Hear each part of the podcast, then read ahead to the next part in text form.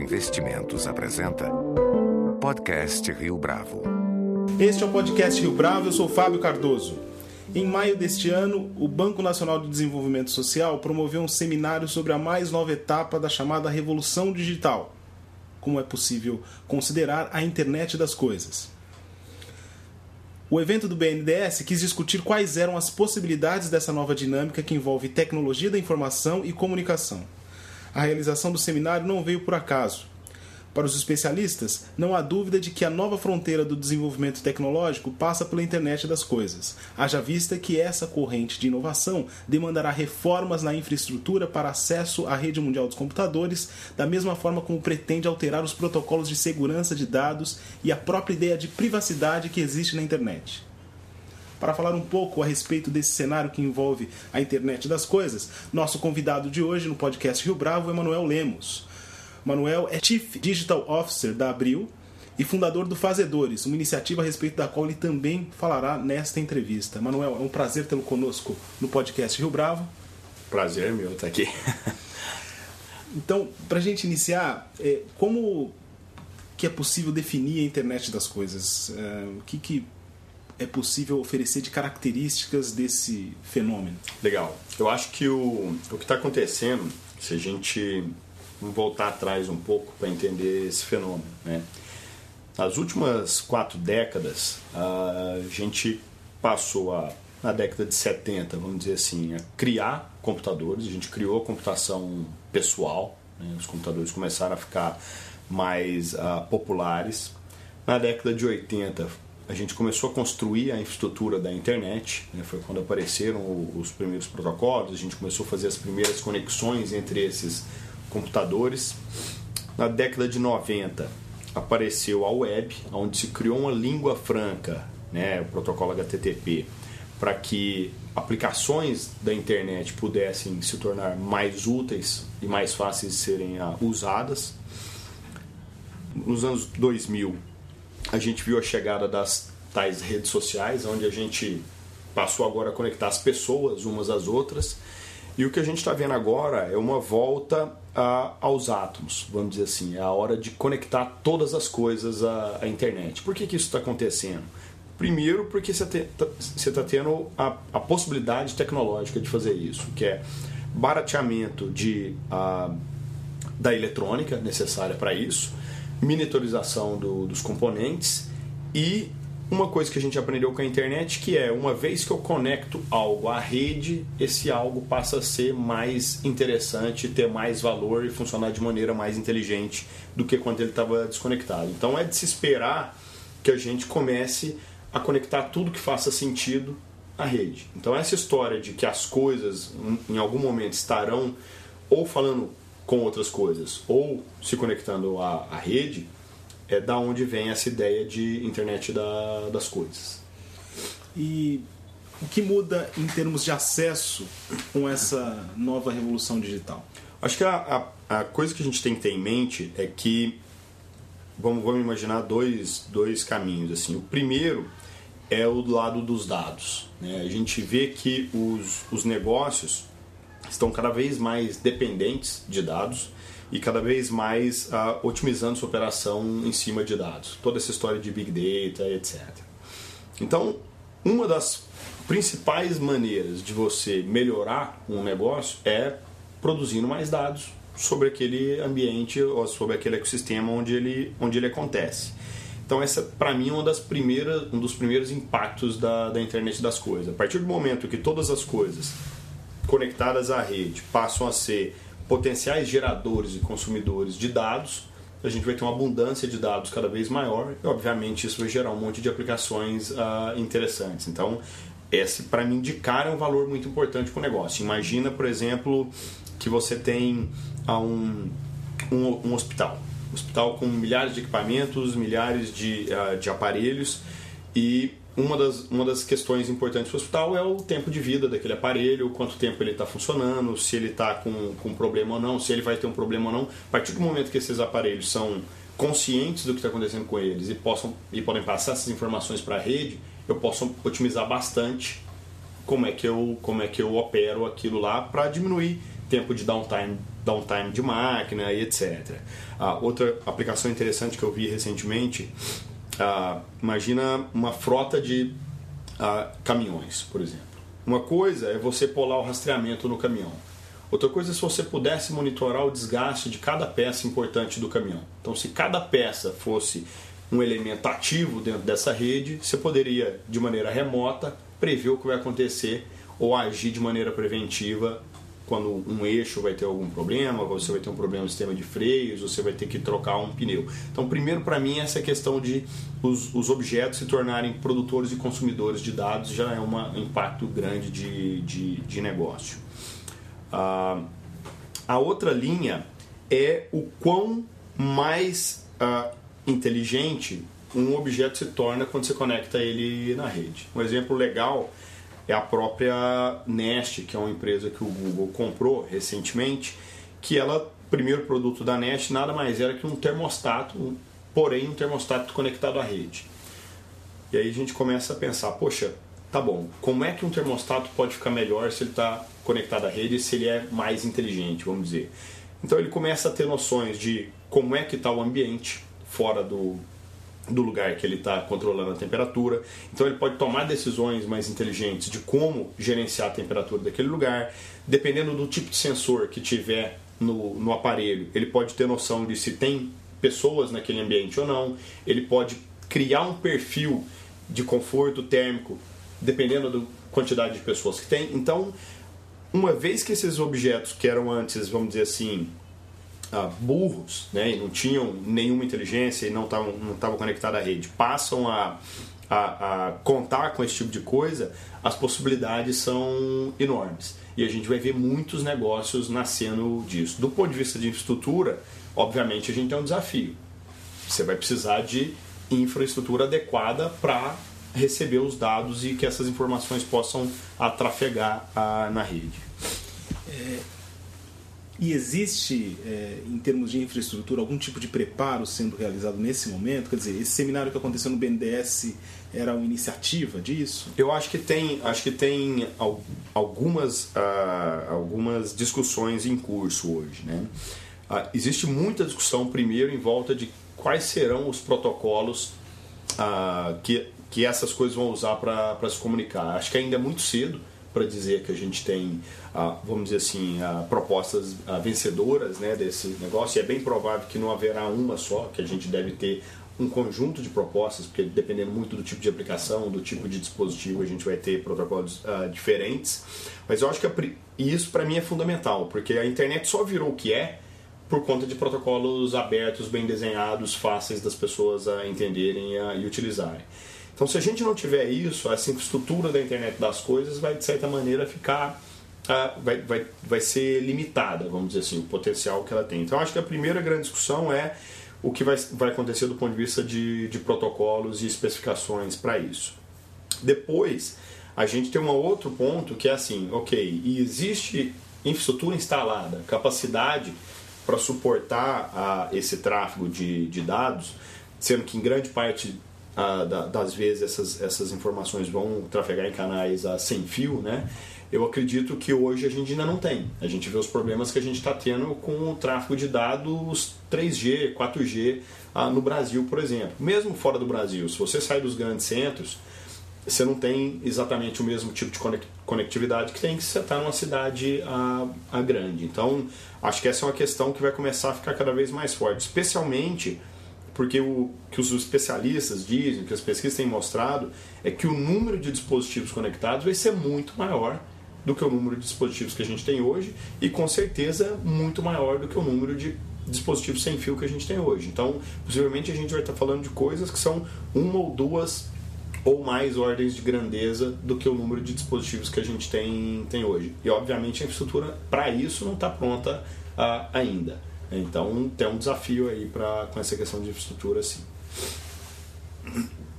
E em termos de desenvolvimento tecnológico, a gente pode pensar em como as empresas. Você tinha até comentado agora há pouco sobre é, oportunidades que surgiriam a partir uhum, disso. Uhum. Quer dizer, quais são as ações que já têm sido feitas é, nesse caminho e que podem servir de exemplos inspiradores para outras atividades? Eu, eu acho que assim, é uma área, é uma área muito nova ainda. Né? Eu, vejo, eu vejo algumas coisas acontecendo. Por exemplo, existem, por exemplo, serviços que estão surgindo na internet, startups que estão surgindo na internet como uma infraestrutura básica para receber informações dessas coisas conectadas. Então você tem Jively, você tem algumas outras uh, uh, empresas construindo esse tipo de, de infraestrutura. A própria Telefônica tem. Por quê? Quem é que quem quiser colocar seus, seus dispositivos conectados na rede vai precisar de algum lugar para onde essas informações vão, onde elas vão ser processadas, para que nuvem que elas vão. Mas não estamos falando de uma nuvem genérica, estamos falando de uma nuvem especificamente, especialmente desenhada para lidar com esse tipo de coisa. Então eu vejo algumas iniciativas nesse espaço e eu vejo bastante oportunidade, porque eu acho que esse é o, vamos dizer assim, essa é a necessidade imediata, uma vez que o dispositivo está conectado na rede, você vai falar, pô, ok, para onde essas informações vão? Então eu começo a ver coisas desse tipo. No outro lado, eu vejo os fabricantes de dispositivo começando a criar versões dos dispositivos conectados.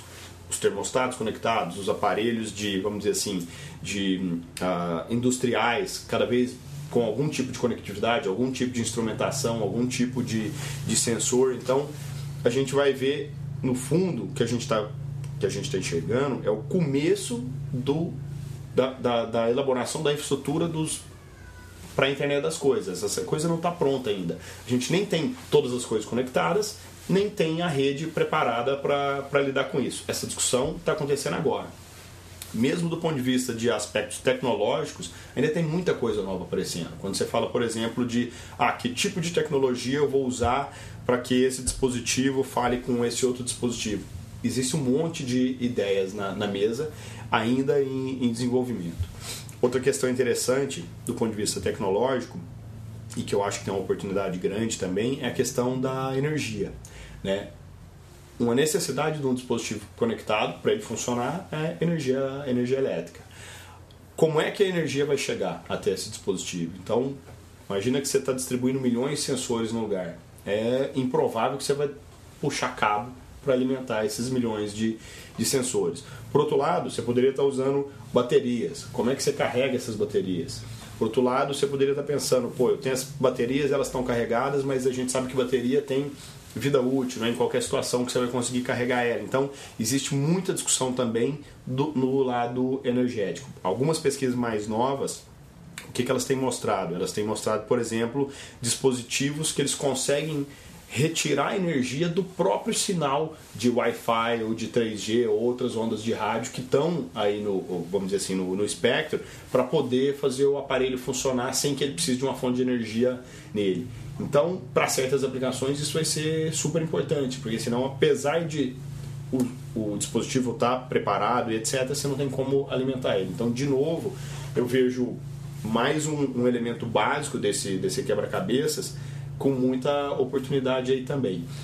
Uma vez que essa coisa estiver pronta, você tem dispositivos com capacidade de falar com a rede, você tem maneiras de receber esses dados, você tem como alimentar esses dispositivos. Eu acho que aí a gente começa a discutir de fato as aplicações, né? Porque agora, ah, uma vez que os dados estão disponíveis, o que, que eu vou fazer com eles?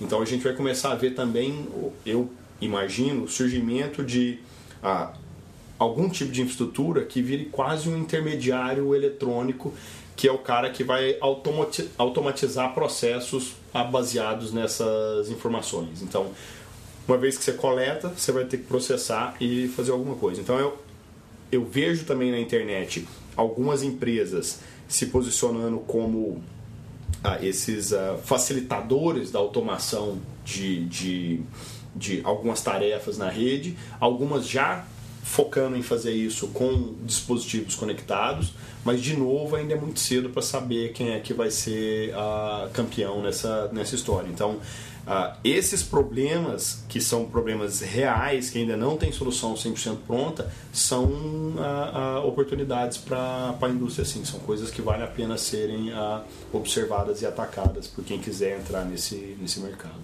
O estatuto do usuário de internet ele vai mudar com a internet das coisas? Quer dizer, porque até então se imaginava o usuário como o sujeito que acessa a rede uhum, por uhum. computador, especificamente, ou agora mais nos últimos anos via celular. Quer dizer, agora a gente ultrapassa essa fronteira e diz a pessoa que tem um dispositivo desse em casa, ela automaticamente se torna um usuário da internet? Eu, eu acho que a gente vai ter que rever esses, esses conceitos, sim. Eu acho que assim a, a questão de usuário ela pode mudar, porque às vezes o, o, o usuário não vai ter a, a, ação direta nenhuma com aquele dispositivo. Às vezes é um dispositivo que ele não tem nem consciência de que existe naquele lugar. Ah, você vai ter questões de quem é quem é que é o proprietário daquilo, quem responde por aquilo, se tiver algum tipo de liability, quem é que, como é que essa coisa funciona.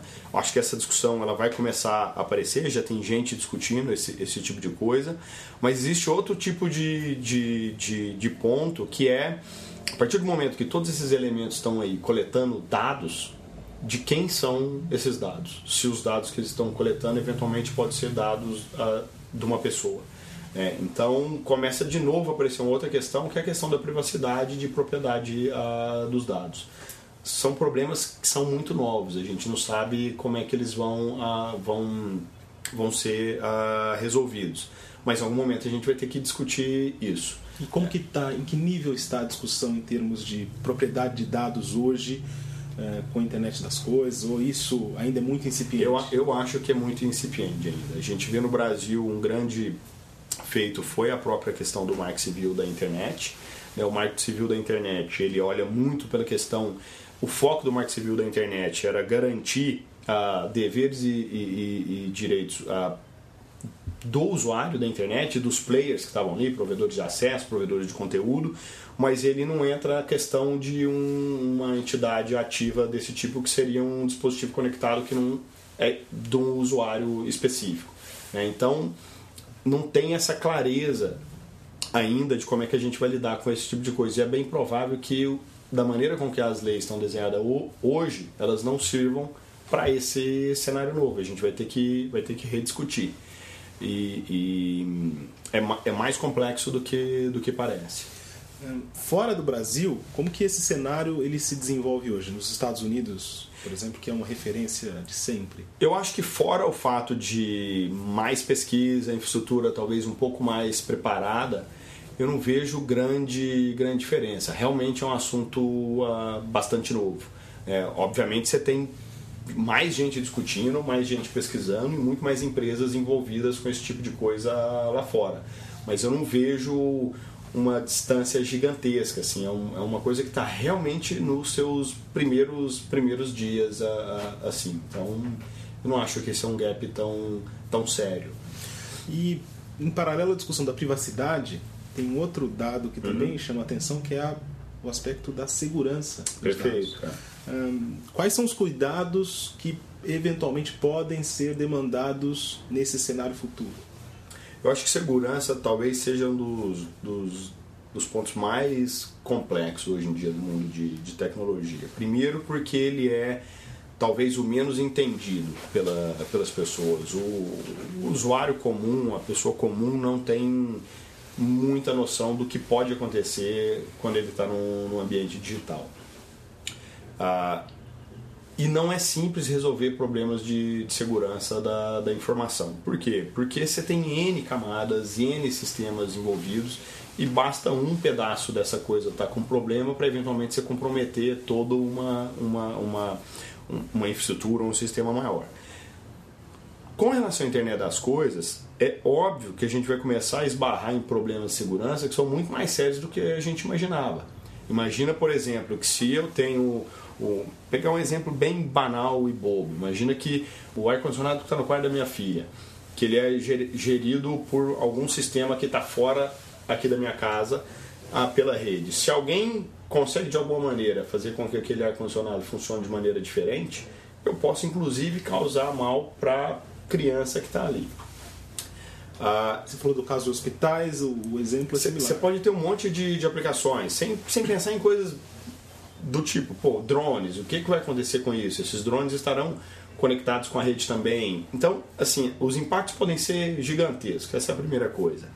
A outra é que não está, resol... não tá como é que eu posso dizer, não existe ainda padrões, de novo, que garantam a segurança dessa comunicação. Até porque existe um trade-off. Quanto mais simples, quanto mais a, a, econômica do ponto de vista de energia e quanto mais, a, vamos dizer assim, leve do ponto de vista de, de, de, dados eu tento fazer essas aplicações de internet das, das coisas funcionarem, menos segurança eu acabo colocando, porque segurança tem um custo, ela tem um custo computacional, ela tem um custo energético, ela tem um custo de comunicação.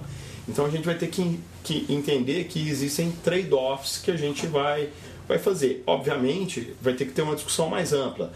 Se o dado de um sensor de temperatura que está medindo a temperatura de uma do, sei lá, de um, de um ponto de coleta de temperatura numa cidade se esse dado pode ser coletado por uma pessoa que não devia, o impacto é pequeno.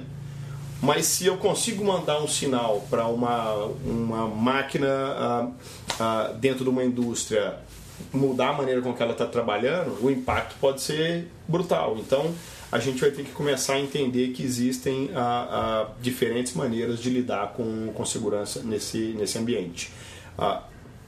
Eu acho, de novo, é cedo, é um assunto bastante complexo e que não tem solução ah, fácil. fácil ainda. Né? Mudando um pouco de tema, uhum. é, fala pra gente a respeito do Fazedores. Como que tá, surgiu a iniciativa? Quais são as características tá, o, o, Fazedores é, um, é uma iniciativa que eu criei há, há alguns meses, no final do ano passado, que que ele tem o objetivo de ser um, um hub, um ponto de encontro para makers uh, do Brasil. Né? O, o, objetivo é disseminar a cultura do movimento maker uh, no Brasil. O que, que é o movimento maker? O movimento maker é uma, vamos dizer assim, é uma evolução do, do movimento Faça Você Mesmo, só que com uma pegada tecnológica e muito, e muito ligada à própria maneira de funcionamento da, da, da internet, vamos dizer assim. As pessoas estão, elas mesmas, criando suas coisas, sejam coisas ah, mais lúdicas, o cara está fazendo uma fantasia para o filho dele, está montando um brinquedo, está fazendo uma casa na árvore, está fazendo um, um concerto na, na, casa dele, ou está montando um robô, um drone, o, o que for. Então é meio uma apropriação que as pessoas têm de elas mesmas poderem criar as coisas daqui para frente. Coisa que a gente veio parando de fazer. Começou a ficar tudo muito industrializado, ninguém pensava nem mais que era possível é, consertar um aparelho que quebrasse. É, então a história do movimento maker é isso, as pessoas elas mesmas fazerem as coisas, isso tem algumas bases tecnológicas que estão suportando esse tipo de, de coisa. Uma delas é a, a possibilidade né, e o surgimento de um, de um fenômeno que a gente está chamando de Open Hardware. Como a gente viu com software livre algum tempo atrás, a, o, o, o surgimento do software livre criou um montão de, de, de, de, empresas, de novos produtos e, e, teve impactos brutais na, na economia. A própria internet é um grande fruto do software livre. Grande parte dos softwares que a gente usa ou para servir os sites, desenvolver os sites, as aplicações que estão na rede, seja para ah, consumir isso através do seu, do seu browser, são softwares ah, abertos. Né? São softwares que qualquer pessoa pode pegar o fonte pode modificar, pode copiar, pode transformar aquilo numa outra coisa. Acreditava-se que ia ser muito difícil fazer isso com hardware, até pouco tempo atrás. Só que agora a gente está vendo que é possível fazer isso com hardware. Se existe, você pode lidar com o circuito elétrico, com o diagrama da, da placa de circuito impresso, com o firmware, com o software, essa coisa está ficando cada vez mais acessível. Por quê? Porque todo o processo de design ficou digital. Uma vez que o processo de design ficou digital, ele fica fácil de que mais pessoas colaborem com aquilo usando a rede. Fica ainda faltando um pedaço, na verdade dois, no caso do hardware, que são as peças. Essa não dá para você criar as peças, vamos dizer assim, você não consegue baixar uma peça pela, pela internet, mas essa é a única restrição mais física. E a última é a questão da fabricação. Né? Uma vez que eu tenho o design, consegui as peças, como é que eu fabrico esse negócio agora? E nem todo mundo tem os skills para fabricar. Aí tem um outro fenômeno que suporta essa história do, do movimento maker, que é a fabricação digital, que é pegar um design digital e através de um robô, um, é uma máquina, você fazer a construção daquilo. Então um exemplo que está muito falado agora é a impressão 3D. Você pega um design de uma peça mecânica, aperta um botão e a impressora vai produzir aquela peça. Você não precisou usinar a peça, você não precisou fazer um monte de coisa que antes era muito restrita. Então, esse tipo de coisa, como a fabricação digital e hardware aberto, deram muita força para o movimento maker, porque as pessoas começaram a poder fazer coisas bastante sofisticadas do ponto de vista tecnológico. Então hoje você tem grande parte das impressoras 3D para desktop que são vendidas hoje são projetos de makers, que eles mesmos criaram suas impressoras, inclusive muitos desses baseados num projeto de impressora 3D aberto, onde qualquer pessoa pode olhar o projeto, adaptar esse projeto para suas necessidades e produzir aquela impressora 3D. Então, eu acho que o, a ideia do Fazedores é trazer esse tipo de pensamento aqui para o Brasil. Ele nasce inicialmente como um, um portal com conteúdo sobre isso, con conteúdo sobre a cultura maker, conteúdo técnico também para quem está começando. Tem um fórum de discussões que começou há, há alguns meses e está bastante agitado, onde você vê bastante gente trocando conhecimentos e, e, e tentando aprender mais. E no futuro eu penso em como é que eu poderia dar escala para o Fazedores, levando ele para as escolas, para espaços de fabricação comunitários, onde a gente possa fazer com que mais gente tenha acesso e experimente esse tipo de coisa logo cedo, logo cedo e que isso possa ter um impacto na vida daquela, daquela pessoa. Então a ideia do Fazedores é, é isso aí, é disseminar e fomentar o movimento maker no Brasil. E você já tem é, informação, ou mesmo é, relatos de experiências que funcionaram desse tempo que... Tem, tem, tem. É interessante. O, o, um projeto que, que me motivou a criar o Fazedores, na, na verdade, foi um um projeto de criar um medidor de energia conectado à nuvem, internet das coisas. Então, olha que interessante, né? O, eu aqui na minha casa, nesse laboratório aqui onde a gente está conversando, eu consegui eu mesmo, em alguns dias, construir um aparelho que conseguia medir o consumo de energia da minha casa e jogar essas informações para a rede com informações que eu consegui na própria internet. Praticamente todo conhecimento eu, eu, eu adquiri na, na rede. Eu publiquei esse, esse esse projeto, fiz algumas palestras sobre ele e, e no Fazedores eu já vi várias pessoas montando seus próprios uh, aparelhos de, de medição de consumo de, de energia. Uh, tem gente até pensando em como transformar isso numa, numa empresa, tem, tem muitas aplicações. Então eu vejo esse como uma, como uma primeira experiência. Outra coisa que foi interessante, eu acabei de comprar uma impressora 3D, ainda preciso buscá-la mas eu fui procurar essa impressora 3D e eu descobri no Brasil uh, algumas dezenas de fabricantes de, de impressora 3D. Uh, ah, alguns com projetos baseados no, no, projeto aberto mais conhecido, que é a RapRap, mas outros com projetos próprios uh, e já trabalhando como uma indústria, já uma empresa que tem o objetivo de produzir robôs industriais para quem quiser fazer fabricação digital. Então, uma das coisas legais é descobrir esse tipo de, de de iniciativa, que eu acho que é uma prova de que essa coisa tem algum futuro. Entendeu? Manuel Lemos, muito obrigado pela sua participação no podcast Rio Bravo. Valeu, obrigado. Foi um, muito jóia falar com vocês disso aqui e fico disponível para a gente uh, falar mais. Com edição de Flávio Duarte e produção gráfica de Leonardo Testa, este foi mais um podcast Rio Bravo. Você pode comentar essa entrevista no SoundCloud, no iTunes ou no Facebook da Rio Bravo.